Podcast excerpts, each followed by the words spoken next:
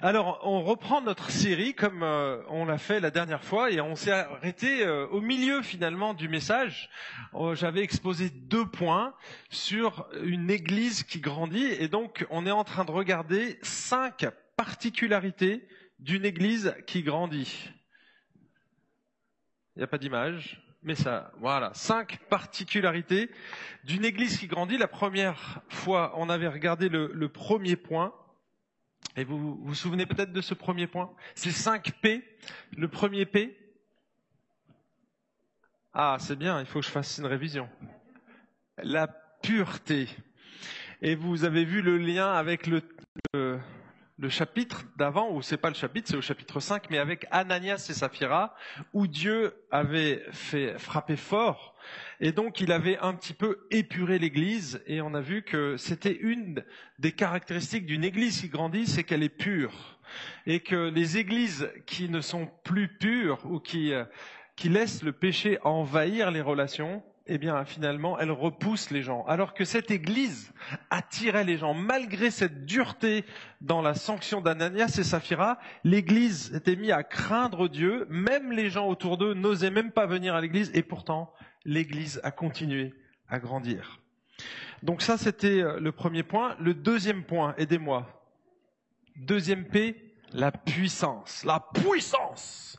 Hein Certains euh, aimeraient revivre ce que les apôtres ont fait, mais justement, c'est ce que je, dis ici. Les miracles, ce n'était pas l'Église qui faisait les miracles, mais les miracles se faisaient par la main des apôtres. Vous pouvez balayer tout le livre des actes, vous allez retrouver bien souvent cette expression. J'avais noté qu'il y avait euh, deux ou trois exceptions.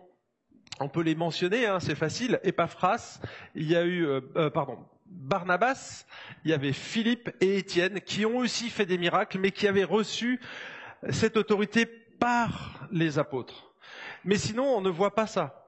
Et euh, là, cette semaine, en relisant le texte, je me suis dit, mais finalement, il y avait un autre ministère qui avait été donné aux apôtres, et Dieu leur avait donné cette autorité.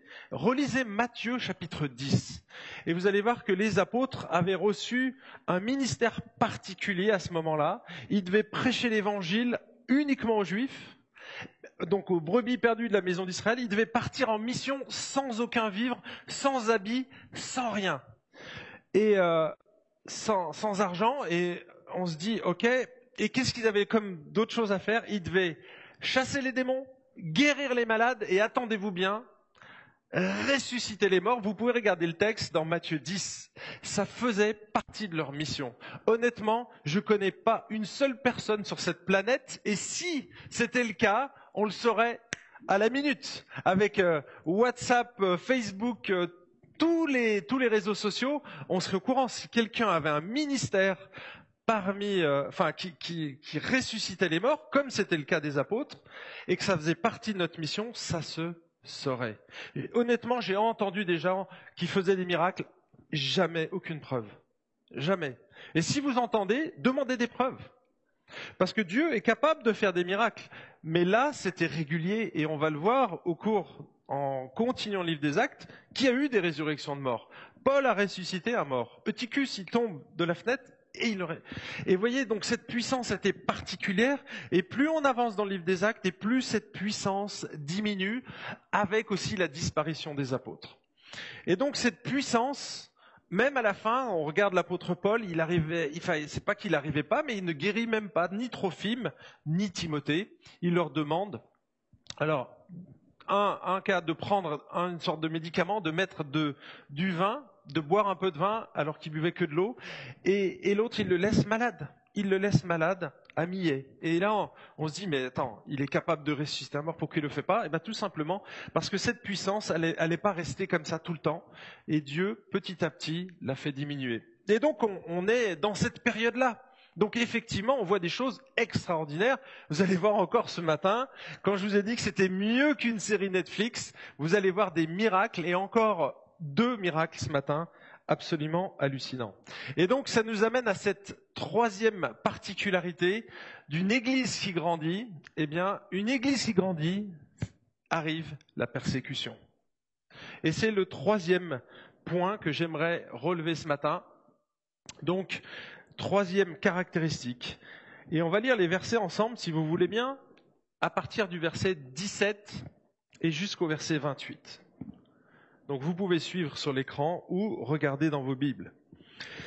Alors le souverain sacrificateur et tous ceux qui étaient avec lui, c'est-à-dire le parti des Sadducéens, se levèrent, remplis de jalousie, portèrent les mains sur les apôtres et les jetèrent dans la prison publique. Mais pendant la nuit, un ange du Seigneur ouvrit les portes de la prison, il les fit sortir et leur dit, Allez, tenez-vous dans le temple et annoncez au peuple toutes les paroles de cette vie. Après avoir entendu cela, ils entrèrent dès le matin dans le temple et se mirent à enseigner. Le souverain sacrificateur et ceux qui étaient avec lui arrivèrent, convoquèrent le Sanhédrin et toute l'assemblée des anciens des enfants d'Israël et envoyèrent chercher les apôtres à la prison. Les gardes, à leur arrivée, ne les trouvèrent pas dans la prison. Ils s'en retournèrent et firent leur rapport en disant, nous avons trouvé la prison soigneusement fermée et les gardiens à leur poste devant les portes, mais après avoir ouvert, nous n'avons trouvé personne à l'intérieur. Lorsqu'ils eurent entendu ces paroles, le commandant du temple et les principaux sacrificateurs, perplexes à leur sujet, se demandaient ce qu'il adviendrait de cette affaire. Quelqu'un vint leur annoncer, Voici, les hommes que vous avez jetés en prison se tiennent dans le temple et enseignent le peuple. Alors le commandant et les gardes partirent et les amenèrent sans violence, car ils avaient peur d'être lapidés par le peuple. Alors attendez, j'ai un petit décalage. Voilà. Après les avoir amenés, ils les firent comparaître devant le Sanhédrin. Le souverain sacrificateur les interrogea en ces termes. Nous vous avions formellement défendu d'enseigner en ce nom-là. Et voici que vous avez rempli Jérusalem de votre enseignement et que vous voudriez faire retomber sur nous le sang de cet homme. Et on arrête ici notre lecture. Alors quand je vous avais dit que c'était surnaturel, là on a encore un récit surnaturel que certains aimeraient vraiment revivre à tout prix et je sais que d'autres aimeraient absolument éviter à tout prix. Tout dépend où on regarde dans le texte et tout dépend dans la condition dans laquelle nous nous trouvons. Par exemple, si on regarde le début du récit au verset 18 et qu'on est assis dans une salle de conférence climatisée à l'intérieur d'un pays où il règne la paix, une démocratie pacifiée, eh bien je pense que personne n'aimerait revivre le verset 18 où les apôtres sont jetés en prison pour leur foi. N'est-ce pas? Vous aimeriez vivre ça? J'en vois un qui a fait ouais. ça peut être fun, hein surtout dans les prisons suisses, ça doit être le luxe, hein, c'est ça? Mais malheureusement, ce n'était pas le cas. Par contre, si notre attention se porte sur le reste, sur la libération miraculeuse des apôtres, et qu'on est enfermé dans un camp de concentration coréen pour notre foi en Jésus, alors là, je pense qu'on aimerait revivre, mais vraiment, cette libération de la prison. D'accord? Donc vous voyez que tout dépend ce qu'on regarde dans le texte et tout dépend la condition dans laquelle on est. Soit on aimerait vraiment revivre le livre des actes quand on parle de miracles, mais quand on parle de persécution, on aimerait beaucoup moins vivre ces, choses du livre des actes. Vous voyez? Donc, il faut être logique. Hein soit tu prends tout, soit tu prends rien, mais tu peux pas piocher au hasard. La plupart du temps, quand je discute avec des gens, je, leur dis, mais tu veux revivre vraiment l'église primitive, t'es vraiment sûr? Et on commence à prendre le livre des actes, on recommence à partir du chapitre 4. Ah oui, là, ça devient un peu dur, là. Oh, puis Ananias et Saphira, oula, là, là, ça fait mal. Oh, puis alors là, il y a la persécution. Ouh là là, vous voyez? Oh, puis là, là, vous allez voir la fin, ça fait mal au dos. Hein. Vous allez comprendre la douleur des apôtres. Parce que là, c'est que la prison. Mais ça va se corser aussi un petit peu. Alors, nous, on est là dans notre réalité, on se dit, mais pourquoi on ne vit pas la même chose que les apôtres, la même chose que les premiers chrétiens dans le livre des actes? Et, Alors, soit on est en attente de revivre la même chose et on est frustré, soit on est logique et on se dit, ok, on écoute John Stott, le grand théologien, qui est décédé aujourd'hui, mais qui écrit euh, une chose intéressante justement sur ces récits narratifs.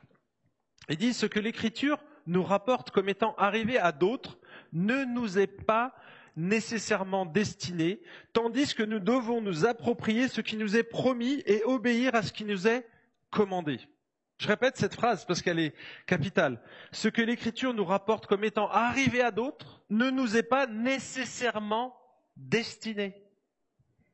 Tandis que nous devons nous approprier ce qui nous est promis et obéir à ce qui nous est commandé. Donc les amis, ne prenons pas tous les textes comme des promesses de Dieu, parce que des fois c'est qu'un récit de ce qui s'est passé. Par contre, quand il y a une promesse, regardons à qui elle est adressée et est-ce qu'on peut se l'adresser à soi dans notre contexte à nous. C'est un effort à faire, un effort ce qu'on appelle d'herméneutique, d'interprétation de la Bible. Nous, les enseignants, nous sommes là pour ça, mais on peut se tromper. On peut se tromper. Et vous aussi, vous pouvez vous tromper. Et d'ailleurs, dans le texte qu'on va lire après, vous allez voir qu'on fait fausse route dans certaines interprétations. Je continue cette citation. Je ne dis pas que les passages descriptifs de la Bible sont sans valeur, car toute l'écriture est inspirée de Dieu. Ce que je dis par contre, c'est que ce qui est descriptif n'a de valeur que si on l'interprète à la lumière de ce qui est didactique, donc normatif. Certains des récits bibliques qui rapportent des événements s'interprètent d'eux-mêmes parce qu'ils sont accompagnés d'un commentaire explicatif, tandis que d'autres ne peuvent pas être compris si on les isole. Ils ne peuvent l'être qu'à la lumière de l'enseignement doctrinal ou moral fourni par d'autres passages. Et ça, c'est la fin de la citation. À ma connaissance, si nous écartons les textes narratifs et ceux qui sont spécifiquement adressés aux apôtres dans le Nouveau Testament, il n'y a pas de promesse de libération si nous sommes persécutés. J'en connais pas. Honnêtement, j'en connais pas. Ici, on voit quelque chose d'exceptionnel, de miraculeux, d'extraordinaire. En revanche, dans le Nouveau Testament, on trouve plein de promesses liées à la persécution. En voici huit, huit promesses liées à la persécution. La première, c'est dans Marc chapitre 10. Je vous le lis. Si vous avez vos Bibles, ouvrez vos Bibles et lisez cette promesse. Je ne vais pas dire extraordinaire parce qu'elle ne nous réjouit pas. Je m'amuse bien souvent d'ailleurs à cacher juste le mot et à deviner qu'est-ce qu'on y mettrait à la place. Marc chapitre 10 verset 29, Jésus répondit en vérité, je vous l'ai dit, il n'est personne qui est quitté à cause de moi et de l'évangile, maison, frère, sœur, mère, père, enfant ou terre, et qui ne reçoive au centuple, présentement dans ce temps-ci, des maisons, des frères, des sœurs, des mères, des enfants et des terres. On s'arrête là et on se dit, waouh, on est dans l'évangile de la prospérité. N'est-ce pas? On retrouve au centuple. Sauf qu'il y a virgule, et regardez ce qui est juste après, avec des persécutions. Donc oui, l'Église, c'est notre grande famille. Probablement que là, Jésus fait allusion aux Juifs qui allaient se convertir à Jésus et qui allaient être rejetés par leur famille, qui allaient être déshérités. On déshéritait les Juifs.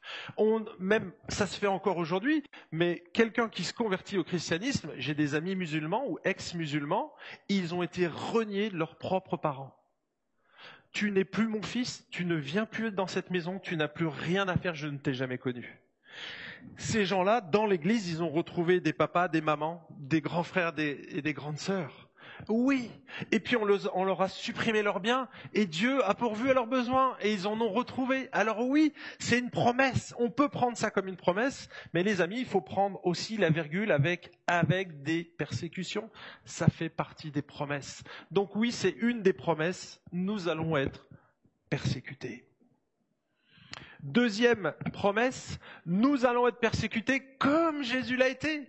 Lui-même se prend en exemple. S'ils m'ont persécuté, ils vous persécuteront aussi. S'ils ont gardé ma parole, ils garderont aussi la vôtre. Donc il y a aussi une partie d'espoir ici, c'est que il y a des gens qui se sont convertis, qui ont écouté Jésus, qui l'ont suivi, et alléluia, gloire à Dieu.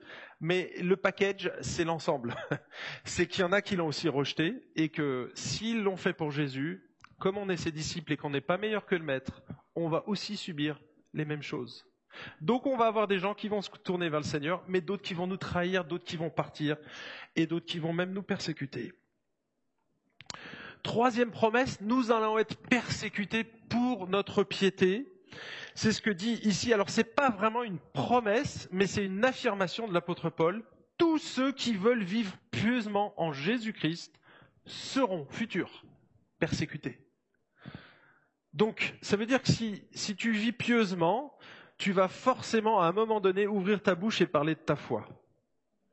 Ce que j'ai fait hier, on était à un mariage, et puis on, discutait avec des gens. Alors bon, c'est un peu facile pour les pasteurs, hein, j'avoue, parce que déjà ils m'ont entendu prêcher, mais en plus derrière j'ai une facilité pour amener euh, Dieu sur le tapis. Ah bon, et tu fais quoi comme métier? Bah ton avis, euh, j'étais devant tout à l'heure, et puis on, amène Dieu. Et là, souvent c'est pas ah oh, c'est génial, j'aime trop le message de l'Évangile. Non, c'est plutôt ah bon, mais vous êtes un vrai prêtre, mais un, un gourou de la secte quoi en gros ça fait mal.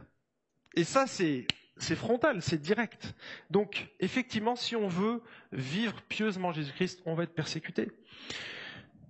Il y a une promesse extraordinaire liée à la persécution, c'est que l'apôtre Paul dit dans 2 Corinthiens, chapitre 4, verset 9, Romains 8, 35, qu'on va être persécuté, oui, mais que Jésus ne nous abandonnera pas. On va être persécuté, mais jamais abandonné. Vous pouvez noter ces versets les surligner dans votre Bible parce que ce sont des vraies promesses. Vous pouvez vraiment, celles-là, vous les approprier. Il dit dans 1 Corinthiens 10, 13, nous n'allons pas être éprouvés au-delà de nos forces, mais avec la tentation, l'épreuve, la persécution, il nous donnera le moyen d'en sortir, non pas forcément en nous enlevant de la prison, ce qui est chose exceptionnelle. Hein, si vous lisez et que vous, enfin, lisez les, les, les magazines de Porte Ouverte, Porte Ouverte, c'est une ONG chrétienne spécialisé dans les chrétiens persécutés, alors je ne sais pas si c'est spécialisé, mais plutôt qui, accompagne les chrétiens persécutés, les églises, eh bien en fait, ils nous disent qu'il y a énormément de gens en prison et on prie pour ça. Mais rarement on voit des miracles comme il, comme il s'est passé ici.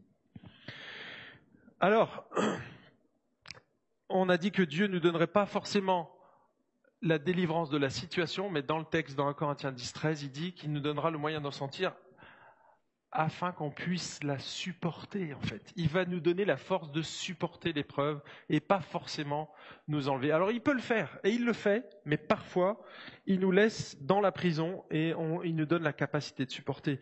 Sixième promesse, nous ne serons pas seuls dans l'épreuve parce que Dieu la traverse avec nous. Le Saint-Esprit est notre paraclète, notre protecteur, notre avocat. Il intercède auprès de Dieu vous imaginez là, en ce moment même, si vous vivez une galère, Dieu prie pour vous. Il la traverse avec vous, il souffre avec vous, il soupire. Quand vous, vous savez même plus quoi prier, mais Dieu le fait à votre place. Je trouve ça extraordinaire. C'est que Dieu est là dans votre situation, dans vos difficultés et qui nous accompagne. Ça, c'est une promesse. Nous n'avons pas à nous inquiéter, septième promesse, de ce que nous allons dire. Marc 13, Luc 12, 11, il y en a plein d'autres. En fait, il dit que Dieu nous donnera une capacité surnaturelle à ce moment-là. Il va mettre les mots dans notre bouche. Tu n'auras pas besoin de réfléchir à ce que tu veux dire. Si tu es persécuté, tu vas être tellement paniqué que tu n'y arriveras pas. Mais si le Saint-Esprit est en toi, il va mettre les mots dans ta bouche. Donc te préoccupe pas de ces choses. D'accord? Donc ça, c'est une promesse. Nous pouvons nous réjouir de souffrir pour Christ car l'Esprit de gloire repousse sur nous. Je vous le cite, si vous êtes outragés pour le nom de Christ, vous êtes heureux. Heureux, car l'Esprit de gloire, l'Esprit de Dieu repose sur vous. Bien sûr, ça fait référence à une des béatitudes euh, de Jésus, mais ici c'est Pierre qui le dit sous Néron. Imaginez un dictateur. Et là, beaucoup de gens étaient persécutés. Et il leur dit, si vous êtes outragés pour le nom de Christ, accrochez-vous, êtes heureux. Réjouissez-vous parce que l'Esprit de gloire, l'Esprit de Dieu repose sur vous. On le verra quand on arrive au chapitre 7 avec Étienne, qui était lapidé dans la joie. Tu vas nous en parler dimanche prochain. Mais ouais, c'était, c'était ça. L'Esprit de gloire repose sur nous. Voilà, mes amis, huit huit promesses qui sont adressées à l'Église et que vous pouvez prendre pour vous. D'accord? Mais ne prenez pas toujours les miracles comme étant argent comptant et comme devant être la norme parce que ça ne l'est pas. En fait, la persécution, elle a accompagné les apôtres dès la première heure, dès qu'ils ont commencé à ouvrir la bouche, on va dire même un petit peu après, dès que l'Église a commencé à grandir. Et les, les, raisons, elles sont multiples dans l'histoire, mais ici, on nous en donne une claire et précise. Regardez le verset 17. Le verset 17 dit, Alors le souverain sacrificateur et tous ceux qui étaient avec lui, c'est-à-dire le parti des Sadducéens, se levèrent, et regardez là, c'est deux petits mots, remplis de jalousie. Alors ça fait trois mots, remplis de jalousie. Et quand on sait un petit peu qu'on a eu un peu d'expérience nous-mêmes avec la jalousie.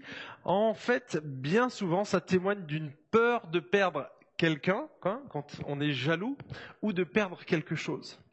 Ici, les, les, Sadducéens étaient jaloux du succès de l'Église parce qu'ils avaient peur de perdre le pouvoir et l'emprise qu'ils avaient sur le peuple. En fait, les Sadducéens dirigeait le peuple. C'était un peu un parti politique en fait, religieux mais politique. Il copinait avec les Romains et justement avait plein d'avantages. Et le fait que ces chrétiens en masse se déplacent, ça pouvait perturber l'équilibre politique et leur faire perdre la face vis-à-vis des Romains. Donc, ils faisaient tout pour que rien ne, n'ébranle cette relation qu'ils avaient avec les Romains parce qu'ils avaient énormément de privilèges. Ils étaient riches, les Sadducéens. Ils avaient des privilèges, ils avaient du pouvoir. Finalement, les chrétiens devenaient une menace pour eux. Et c'est pour ça qu'ils étaient jaloux. Ils étaient jaloux. Et la jalousie, bah, ça mène loin ça mène loin. Vous allez voir que ce sentiment de jalousie va évoluer avec le texte et tout à l'heure, ça va se transformer en quelque chose de beaucoup plus violent. Mais je laisse un peu de suspense. Il y a encore deux autres points derrière. En fait, lorsqu'on se sent menacé et qu'on n'a pas le Saint-Esprit en nous, parce que ça peut arriver en tant que chrétien, on peut se sentir menacé, on peut avoir peur. Si on n'a pas le Saint-Esprit, qu'est-ce qu'on va faire? Eh bien, on va utiliser tous les moyens qui sont à notre disposition pour aller faire taire l'autre, pour essayer de le réduire, pour essayer d'étouffer la chose. Et c'est ce que vont faire ici les Sadducéens, mais les Sadducéens marchaient sur des œufs, parce que le peuple aimait les nouveaux chrétiens aimaient les apôtres. Ben, ils étaient guéris. Ils venaient en masse les voir. Ils recevaient la guérison. Et puis il y avait une solidarité si exceptionnelle que quand on en bénéficiait, on ne pouvait qu'aimer ces apôtres. On ne pouvait qu'aimer cette église. Et donc l'église était populaire à cette époque. Et c'est le, le, pouvoir religieux qui, lui, se sentait menacé, voulait faire tuer ses apôtres, voulait les faire taire. Mais du coup, il marchait sur des œufs parce que si ils tuaient les apôtres, ils allaient avoir la révolution du peuple et ils allaient perdre tous leurs privilèges. Donc oui, on est vraiment dans une situation politique délicate. Et il va falloir un coup de maître du boss, du big boss, pour changer la situation et pour que l'Église puisse progresser, parce que là, si les apôtres sont enfermés, qu'ils peuvent plus parler, bah, ça va être compliqué ça va être compliqué. Donc on va regarder cette suite. On est au tout début de l'Église. Il faut que l'Évangile se propage jusqu'aux extrémités de la terre. Donc Dieu va tout faire, vous allez voir, il va tout mettre en œuvre pour que son Évangile puisse continuer à, grandir. En fait, pourquoi les églises euh, dérangent? Il y avait cette jalousie. Ben, c'est aussi, d'une part, j'ai donné ces explications, mais aussi par le fait que en fait, les chrétiens, quand ils se convertissaient au christianisme, ils découvraient la joie du salut et ne pouvaient pas s'empêcher d'en parler. Spontanément, ils annonçaient l'évangile autour d'eux. Mais c'est génial, regarde ce que Jésus a fait. Alors oui, quand on avait reçu un miracle, c'était une chose géniale, on le partageait, mais aussi la foi, l'espérance qu'ils avaient en Jésus. Et donc tout ça fait que ils mesuraient pas l'impact que ça avait. Mais du coup, ça fait que l'Église grandissait et c'est ça qui devenait menaçant pour, euh, pour les autres. Il y a aussi un autre euh, élément qui fait qu'on est persécuté, c'est que quand il y a du succès à l'évangile, eh bien, ça fait réagir un autre monde qu'on ne voit pas, qui est invisible, et qui va se traduire au travers, donc le diable, hein, on parle ici de Satan, du prince des ténèbres, lui, il va utiliser des humains pour cette hostilité, pour manifester cette hostilité, parce qu'il ne veut pas que l'évangile progresse, il ne veut pas que le royaume de Dieu avance. Et donc, évidemment, il y a ce combat spirituel que nous, on ne voit pas, mais qui est bien réel. Vous l'avez vécu. Hein, euh, il n'y a, pas si longtemps, j'annonce l'évangile à une personne, elle se convertit, elle est hyper enthousiaste, et euh, je me dis, waouh, c'est génial, je rentre à la maison, je le partage, le lendemain matin, je reçois un coup de fil. Pendant la nuit, la personne s'est mise à douter de tout, elle a tout remis en question. Tout. Alors que la veille, elle était hyper enthousiaste. Et je me suis dit, mais elle a rencontré personne. Elle n'a rien lu. Elle a fait simplement rentrer chez elle, dormi, et s'est réveillée le matin, et elle a tout remis en question. Je me suis dit, là, il y a un travail de sape qu'on ne voit pas, mais qui est bien réel. C'est le diable. Il vient et il enlève la semence que nous, on a semée. Ça, c'est son œuvre. Il le fait. Et, nous, on l'observe au travers des réactions des gens, tout simplement. L'hostilité des Sadducéens, cette personne qui tout d'un coup devient rebelle, on ne comprend pas, mais oui, il y a un vrai combat spirituel. Dans notre cas, la persécution elle s'est traduite par un deuxième séjour en prison. C'est le deuxième emprisonnement des apôtres, hein, vous avez vu euh, juste un petit peu au début du chapitre 5, 4, euh, pardon. Et puis ensuite on avance. Donc ils sont libérés, ils vont prêcher l'évangile et boum, ils y retournent. Hein, c'est si vous avez joué aux petits chevaux, on retourne dans la case prison, hein, au Monopoly. Et voilà, ça c'est leur deuxième séjour. Mais ils vont pas rester très longtemps. Et cette fois-ci, Dieu va décider, d'intervenir en envoyant un ange. Alors là, c'est pas très commun non plus. Je ne sais pas si vous avez déjà vu un ange. Vous pouvez lever la main. Personne? Bah mince alors, on vit pas le livre des actes, c'est dommage. Peut-être que vous en avez croisé des anges en fait, sans le savoir. Si vous avez invité des gens chez vous, L'Épître aux Hébreux dit que parfois on a invité des anges chez nous. Donc c'est des humains qu'on va voir nous en tant qu'humains, mais en fait ce sont des anges qui ont une apparence humaine. Et donc on va en héberger de temps en temps. Alors si vous revenez tous les dimanches, vous n'êtes pas un ange, hein, vous inquiétez pas. mais c'est des fois des gens qu'on voit une fois, comme ça, puis ils disparaissent de notre vie, on ne sait pas ce qu'ils deviennent. On se dit ah bah tiens c'était peut-être un ange. En tout cas ici il y a un ange qui vient et il va leur pas simplement intervenir comme Dieu n'intervient pas d'une manière musclée. Si vous avez vu, c'est qu'il va faire un miracle. Mais c'est pas comme avec Ananias et Saphira, il aurait pu le faire. Il aurait pu libérer les apôtres en tuant tous les gardes. C'était une possibilité. Jésus sur la croix, il était pendu au bois comme ça. Il regarde ses bourreaux et dit pardonne leur père. Mais le texte dit s'il avait claqué, alors il ne parle pas de claquer des doigts, mais s'il avait fait appel simplement à son père, une douzaine de légions d'anges viendraient et auraient pulvérisé tout le monde comme ça en un clin d'œil, en un claquement de doigts, tout le monde pouvait disparaître. Mais il ne le fait pas.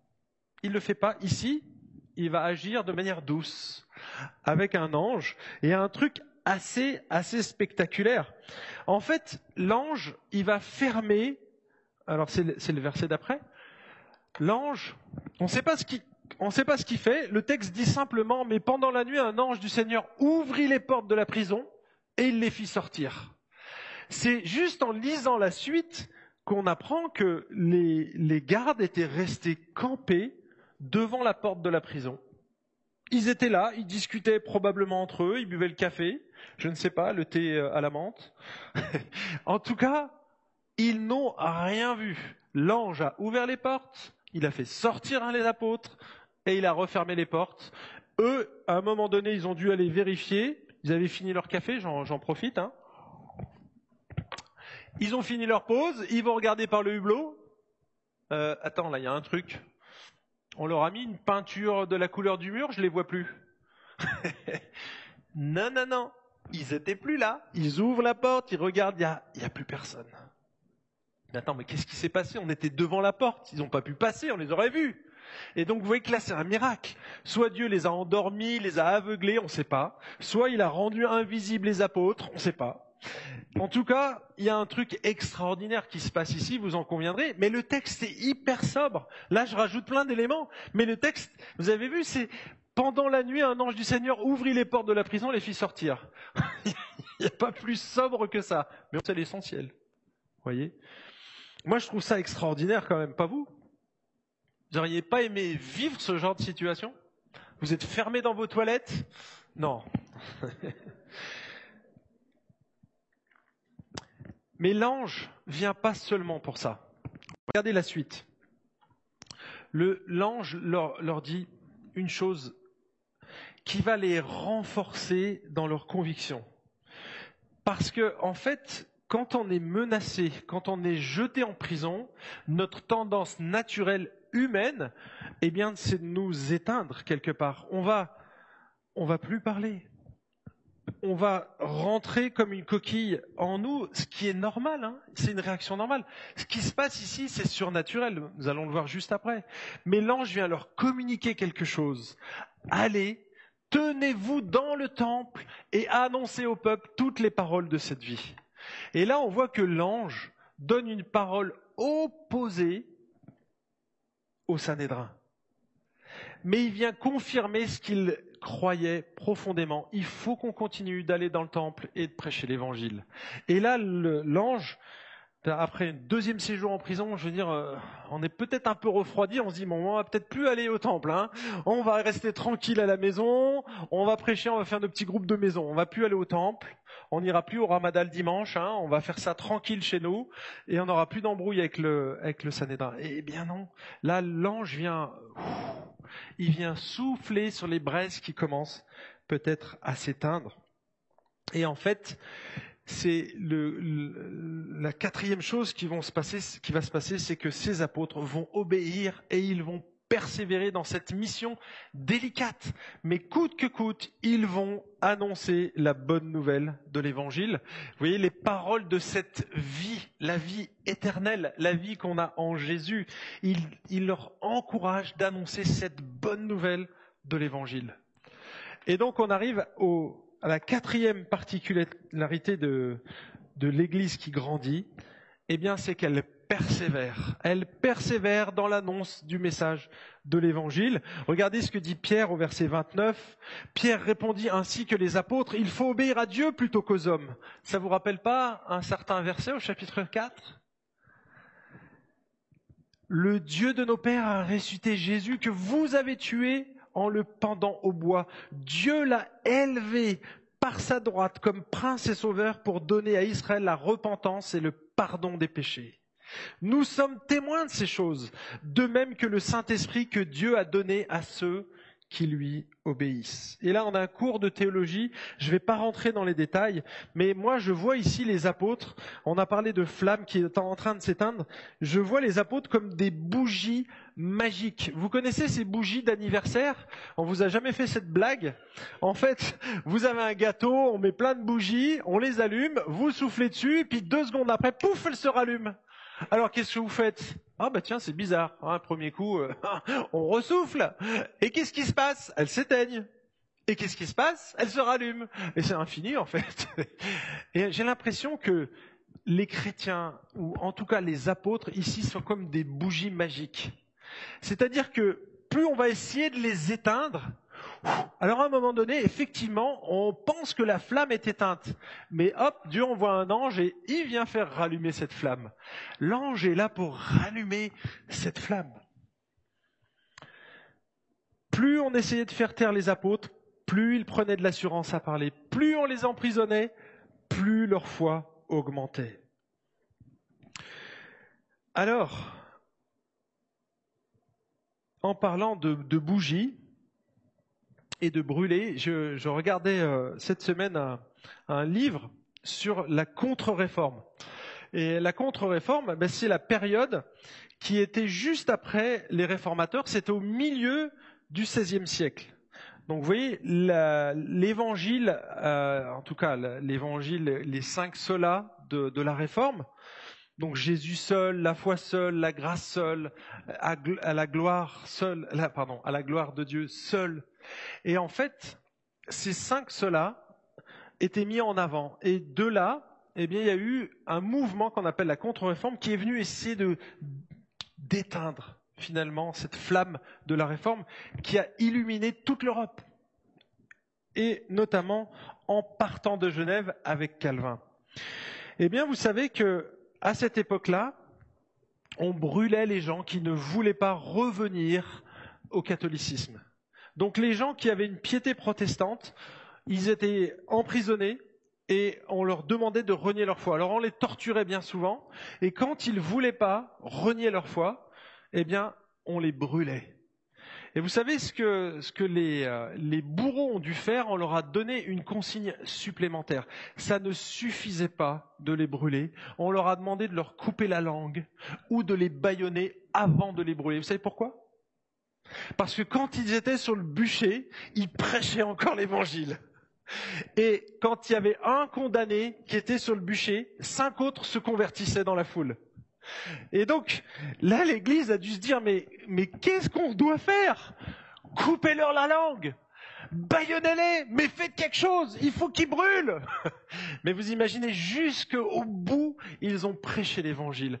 Moi, je, vois cette image-là, je me dis, ils ont dû puiser vraiment dans ce qu'ont fait les apôtres, pour aller jusqu'au bout. Vous êtes sur la croix, enfin sur la croix là, c'est plutôt comme ça, hein sur un bûcher attaché, vous pouvez plus rien faire. La seule chose qu'ils pouvaient faire, c'était parler. Eh bien, ils ont prêché l'évangile encore jusqu'au bout. Je trouve ça juste extraordinaire. Et donc, ici, les apôtres, bien sûr, on leur a demandé de se taire. Ils ont clairement désobéi à l'autorité à ce moment-là. Ils ont désobéi à l'autorité alors qu'on est encouragé à obéir aux autorités. L'apôtre Pierre l'a dit à plusieurs reprises qu'on doit se soumettre aux autorités. Mais là, il demandait quelque chose qui était contraire à la volonté de Dieu. Et cette volonté de Dieu, elle était claire, mais en plus, elle a été clairement répétée par cet ange. L'ange qui leur a dit, mais non, les amis, allez au temple et allez annoncer la bonne nouvelle. Vous voyez donc, ce message pour lesquels ils auraient pu douter en se disant bah, peut-être qu'on fait fausse route, peut-être qu'on essaye de faire trop de forcing. Non, non, non, l'ange y vient et il remet un, coup de soufflante et donc les braises, ouf, elles repartent. Allez, je m'arrête ici parce qu'on va attaquer maintenant le cinquième point. On voit qu'ils ont persévéré dans leur mission, ils n'ont pas craqué sous la pression, parce que dans sa providence, le Saint-Esprit les soutenait et les équipait au fur et à mesure des affronts qu'ils rencontraient. Là, il envoie un ange, et on va voir qu'il y a au-delà d'un ange, c'est que Dieu, il va orchestrer un truc extraordinaire ici, et c'est ce qu'on appelle la providence de Dieu. C'est que Dieu pourvoit d'une manière souveraine à une situation, vous allez voir, c'est juste hallucinant verset. Ah bah ça c'était ce que j'ai oublié de vous montrer, mais c'est pas très grave. D'ailleurs on voit pas grand chose. Hein. Si on voit des flammes. En fait c'est une fresque de la contre-réforme.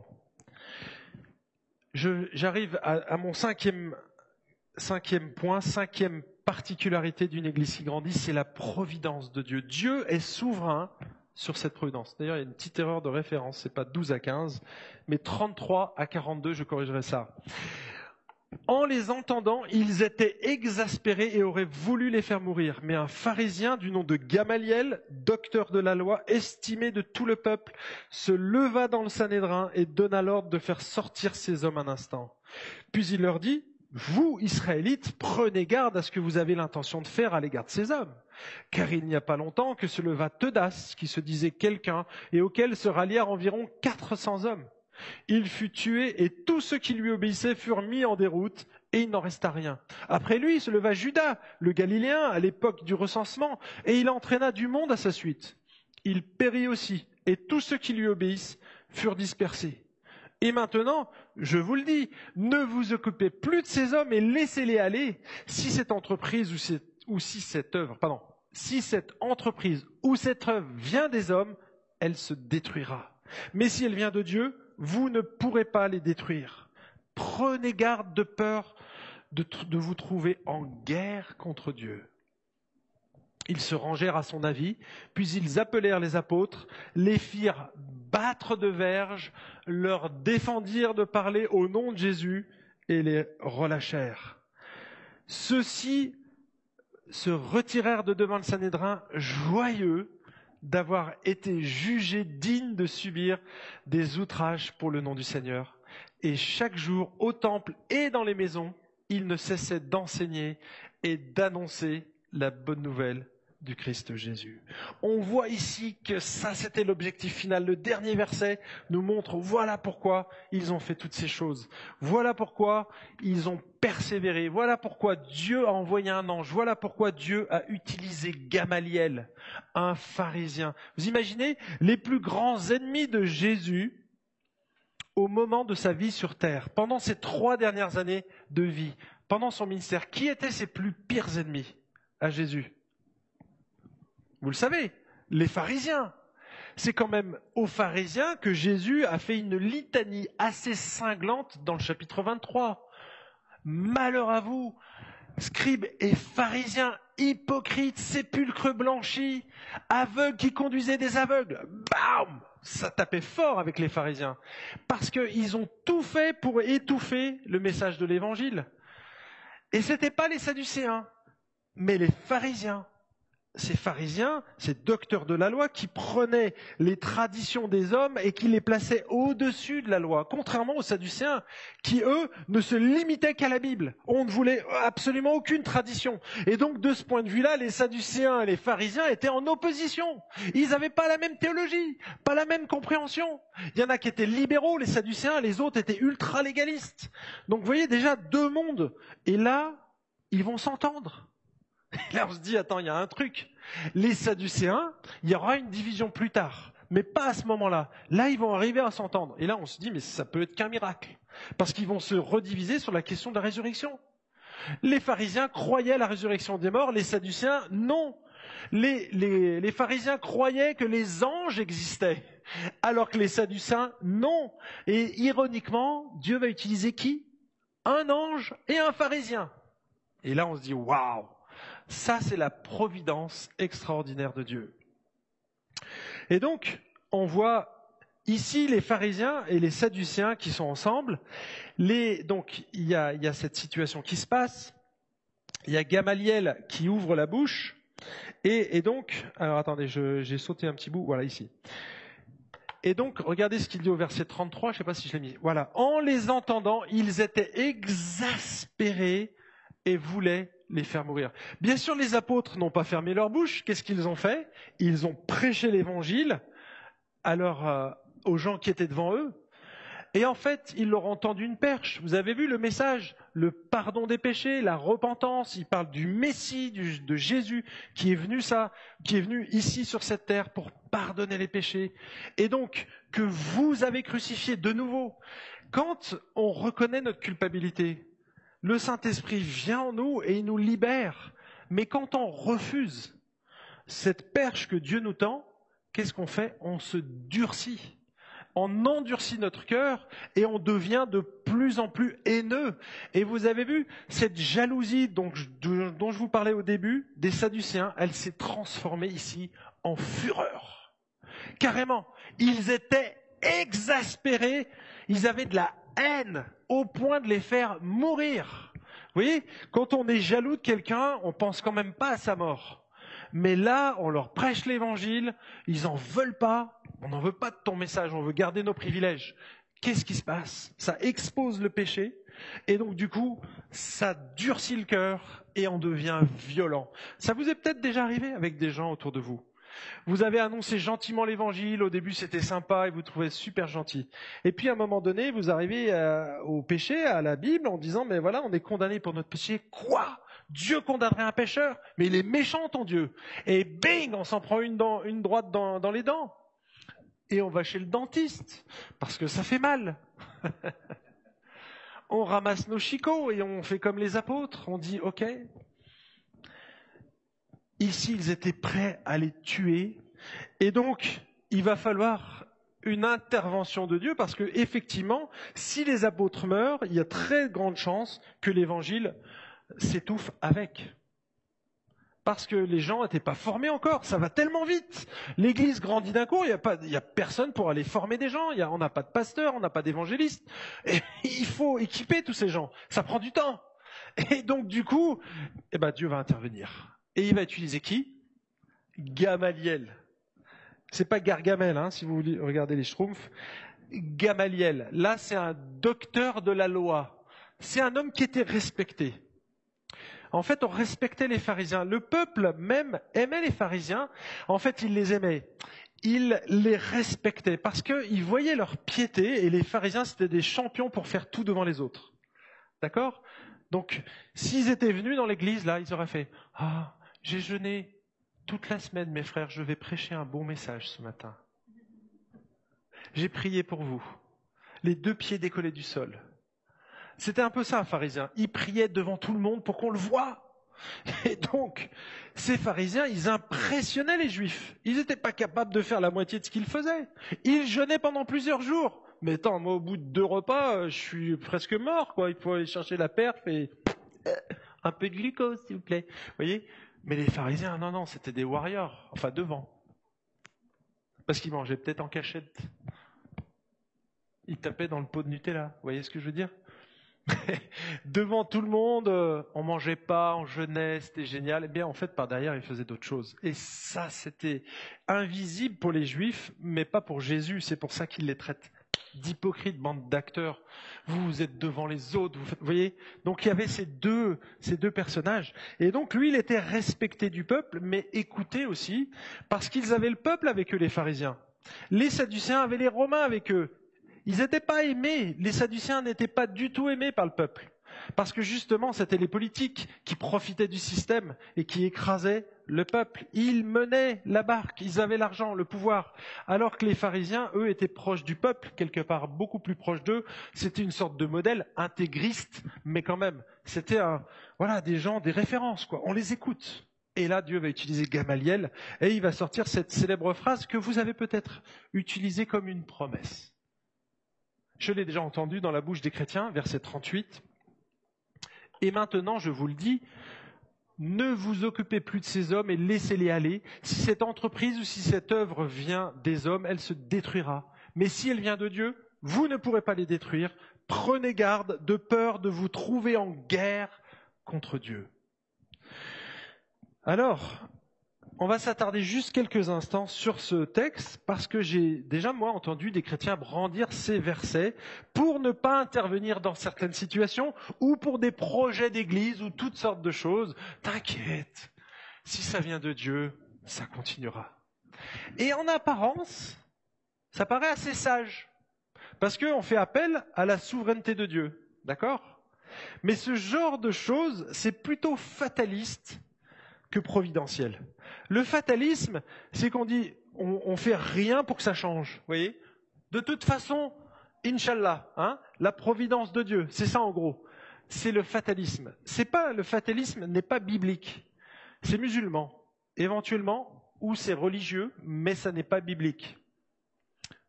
On est appelé, nous, à compter sur la souveraineté de Dieu, sur la souveraineté de Dieu, par exemple sur la maladie, mais on est appelé à prier. Dieu nous demande de prier pour ça. Il demande de faire appel aux anciens. Donc vous voyez, on est actif. On ne dit pas, ok, Inch'Allah, tout va venir, vous inquiétez pas, ça va se faire. Regarde, je vais passer le feu rouge, là, c'est comme ça en Égypte. Hein. En fait, c'est Inch'Allah, il y a le feu rouge, mais on traverse quand même. ça, c'est du fatalisme. Donc nous, on s'arrête au feu quand même. Hein. Vous voyez, on peut avoir un accident pareil, mais quand même, c'est différent. Alors, je ne sais pas si vous avez déjà utilisé cette phrase, ou en tout cas si vous pensez que cette affirmation est juste et qu'elle est biblique. Alors je vais vous dire une chose, je vais peut-être vous apprendre quelque chose, mais elle est fausse. C'est une fausse affirmation. Pour deux raisons. La première, c'est que ce ne sont pas les paroles d'un apôtre, mais d'un pharisien. Or, jusqu'à preuve du contraire, la parole des pharisiens, c'est pas parole d'évangile. C'est pas parce que leurs paroles sont rapportées dans la Bible qu'elles sont, elles sont vraies. Même le diable est inscrit dans la Bible. Ses discours sont inscrits dans la Bible. C'est pas pour ça qu'on doit les croire et qu'on doit les vivre. Vous voyez? Donc euh, déjà, les pharisiens ont affirmé des choses contre la divinité du Christ à plusieurs reprises. Et c'est pas parce que c'est écrit dans la Bible que leurs paroles sont justes. Donc là, c'est la même chose. C'est simplement une citation d'un pharisien. D'accord? C'est pas la parole de Dieu là. Ça fait partie de la parole de Dieu, mais Dieu peut très bien utiliser le diable et les paroles du diable pour expliquer une situation. C'est le cas. C'est une citation. Ensuite, deuxième raison, c'est que c'est faux de dire que les groupes qui grandissent et perdurent dans le temps viennent de Dieu et que les autres ne le sont pas. C'est faux, tout simplement. Est-ce que le mouvement bouddhiste vient de Dieu? Est-ce que le mouvement islamiste ou musulman vient de Dieu? Est-ce que l'église de scientologie vient de Dieu? Est-ce que le mouvement des témoins de Jéhovah vient de Dieu? Pourtant, c'est tous des mouvements qui ne font que grandir d'année en année. Et pourtant, vous ne pourriez pas dire que ça vient de Dieu, honnêtement.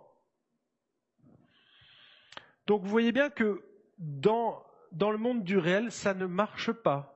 Donc c'est une fausse vérité. En apparence, ça paraît juste, parce que dans certaines circonstances, effectivement, Dieu reste souverain. Mais c'est une affirmation fausse.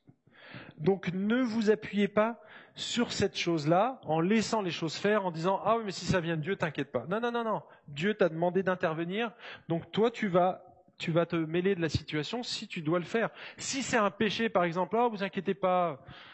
Non non non. Si ton frère a péché, tu vas et tu le reprends seul à seul. Tu dois intervenir, tu ne laisses pas les choses faire. Parce qu'on doit maintenir la pureté dans le corps. Et là, on a vu une série de miracles. On a vu l'ange qui vient, on voit la prison qui s'ouvre, on se dit waouh, c'est exceptionnel. Et donc on s'attendrait à ce que les apôtres sortent de la prison tranquilles et qu'ils aillent au temple. Ils se font rattraper par euh, le gouvernement et regardez ce que dit le verset 40. Puis ils les appelèrent, pardon, puis ils appelèrent les apôtres, les firent battre de verge, leur défendirent de parler au nom de Jésus. Et là, on se dit, mais mince. Attends, Dieu, il intervient, mais pourquoi il permet qu'ils subissent des coups? Il aurait pu très bien ne pas le faire, vous voyez? Et là, c'est surprenant. On ne sait pas. On se dit, mince. Alors, quelque part, si vous lisez la suite, on voit qu'ils sont joyeux d'avoir pris des coups pour le Seigneur. Et quelque part, Dieu l'a permis parce que ça a renforcé encore leur conviction. Et qu'est-ce qu'ils vont faire? Eh bien, ils vont parler de Jésus, alors qu'on vient de leur défendre, ils leur défendirent de parler au nom de Jésus. Mais mes amis, c'est comme si vous demandiez au soleil d'arrêter de briller, quoi. Ça sert à rien. Tu peux toujours essayer de lui demander de briller, mais à part mettre des nuages, le soleil va continuer de briller pendant quelques milliards d'années. Voyez, c'est comme ça. Eh bien, un apôtre, ça va continuer de parler. Donc, si tu lui demandes de se taire, ben, il se taira pas. Il va continuer de parler parce qu'il a été mandaté pour ça on a été mandaté pour faire des disciples. Enfin, les apôtres, mais nous, à la suite, faire des disciples parmi toutes les nations, les baptisant et les enseignant à obéir à tout ce que Jésus a écrit. On doit enseigner à obéir, donc forcément il faut que ça passe par la bouche et on doit prêcher l'évangile. Allez, conclusion. Conclusion, les amis. C'est comme si ce matin, vous me demandiez de ne plus prêcher l'évangile. Vous m'emprisonnez et vous me dites, OK Franck, tu vas pas au temple, tu vas plus au ramadan et tu prêches plus l'évangile. À votre avis, est-ce que je vais obéir à ce, commandement? Je ne le ferai pas. J'irai en prison. Je ne le ferai pas. Pourquoi? Ben Parce que ça fait partie de ma mission. Ça fait partie de ma mission. Vous savez, on a demandé à un célèbre évangéliste qui s'appelle Dwight Moody. Donc c'était euh, vraiment un gars qui a, qui a participé au réveil aux, États-Unis. Je crois que c'est aux États-Unis, à Chicago. Et donc, cet homme-là, Dieu l'a vraiment utilisé pour des grands réveils. Il y avait des grands rassemblements, et là, on lui a demandé d'intervenir. Je crois que ça a duré une semaine. Je l'ai lu il n'y a pas longtemps, mais je ne sais plus où est la source. En tout cas, je me rappelle des éléments essentiels. Donc, il faudra corriger peut-être quelques détails, mais l'essentiel est là. En fait, le premier soir, Moody prend la Bible et il prêche sur Jean 3, verset 16. Car Dieu a tant aimé le monde qu'il a donné son Fils, son unique, pour que tous ceux qui placent leur confiance en lui échappent à la perdition et qu'ils aient la vie éternelle. Et il prêche son message de manière enflammée. Deuxième soir, vous savez sur quel texte Dwight Moody va prêcher? Jean 3,16. Troisième message, à votre avis, sur quel texte Moody va prêcher? Jean 3,16.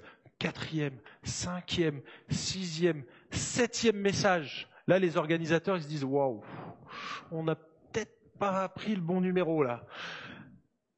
excusez-nous, euh, monsieur parce qu'il a été respecté, euh, sur quoi vous allez prêcher ce soir?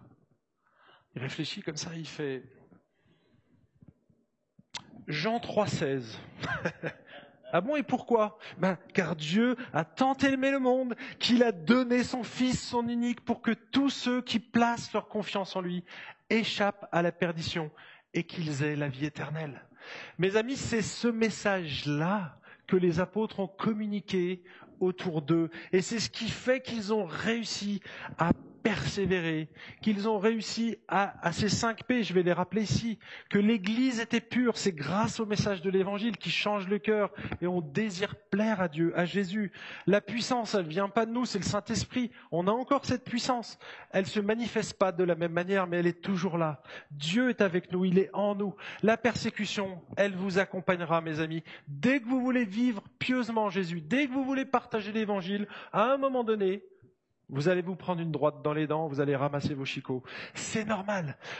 Et la persévérance, grâce à ce message-là, ça nous permet de persévérer parce qu'on sait où on va. On a placé notre confiance dans ce que Jésus a fait à la croix et il nous assure par le Saint-Esprit qu'on a la vie éternelle, qu'on ne craint plus pour l'avenir. Ça, c'est le message que prêchaient les apôtres. Et pour que l'évangile grandisse, eh bien, c'était la providence de Dieu.